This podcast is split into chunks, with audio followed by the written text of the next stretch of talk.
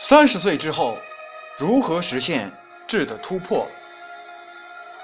本文来自第一职场网，作者杨毅，朗读文字有情。三十岁以后的职业发展，不应该再是原地踏步、停滞不前的状态。要想让你三十五岁以后的职业生涯实现一个比较大的发展，你应该从三十岁以后好好利用五年时间，着手以下三件至关重要的事情。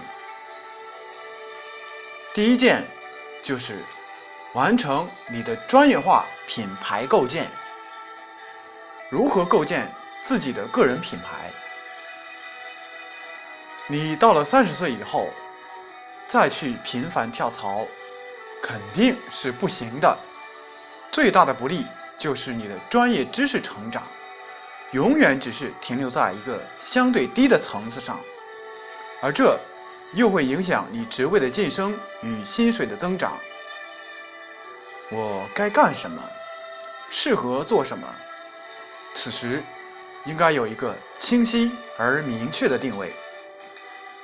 并利用剩余五年的时间去积累，否则，三十五岁现象一定会在你的身上重演。日本战略之父大千研一在其专著《专业主义》中也提到了这样的观点：你凭什么胜出？未来能够牵动世界大势的是个人之间的竞争。能否独霸世界舞台，锻造他人无法超越的核心竞争力？你唯一的依靠就是你的专业。你是一流的商务人士，还是一般的上班族？差别就在这里。给自己一个专业定位，树立自己的品牌形象，会为你以后的职业发展。增加更多有价值的筹码。当然，为了支撑你专业化的品牌形象，还需要在以下两个方面做出努力。第一个方面，就是我们在前面提到过的知识结构的问题，要脱离具体的操作层面的问题，把你看待问题的眼光放得更高一些。更远一些，成为一个具有远见卓识，而不是鼠目寸光的人。你要向这个行业里最优秀的人看齐，并以他们为目标，作为自己修炼成长的榜样，一步一步弥补与优秀之间的差距。这个时候，在职学习、进修、培训等等。都要提上日程，学会用新的知识充实自己的头脑。第二个方面就是树立自己在行业内的影响力。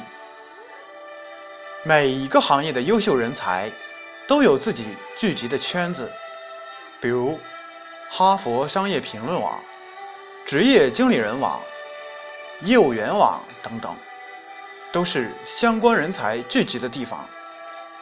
为什么有些人出去讲一次课就要好几万？为什么有些人能够用自己的力量推动一个行业的发展？原因就是他们的影响力太大了。你要想成为优秀的职场人士，也必须向那些最优秀的人看齐。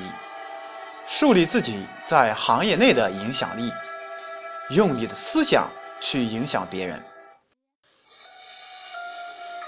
第二件事情就是把自己培养成一个优秀的管理者，这里指的是中层管理者，也是你的第一个管理者目标。除了那些对于技术十分热衷的人，如果你想要在职场上，获得更多的空间，职位的晋升必不可少。有些人会说：“我不愿意成为一个领导者，我只希望做好自己分内的事，我就满足了。对于抱有这种想法的人，我只能说很抱歉，这不是你能选择的。原因很简单，你二十五岁的时候可以做一名基础员工，三十岁的时候也可以做一名基础员工，但你到了三十五岁以上的时候，你如果还只想着做一名基础员工，那就不太现实了。我们前面提到三十五岁现象，如果一个已经三十五岁的人，他的能力还只局限在基础岗位上，那么这样的人基本上是没有什么价值的。当然，落后的国企及事业单位除外。所以，不管你是否愿意，你都必须把职位晋升作为你职业成长道路上的一个重要目标。并为之付出努力。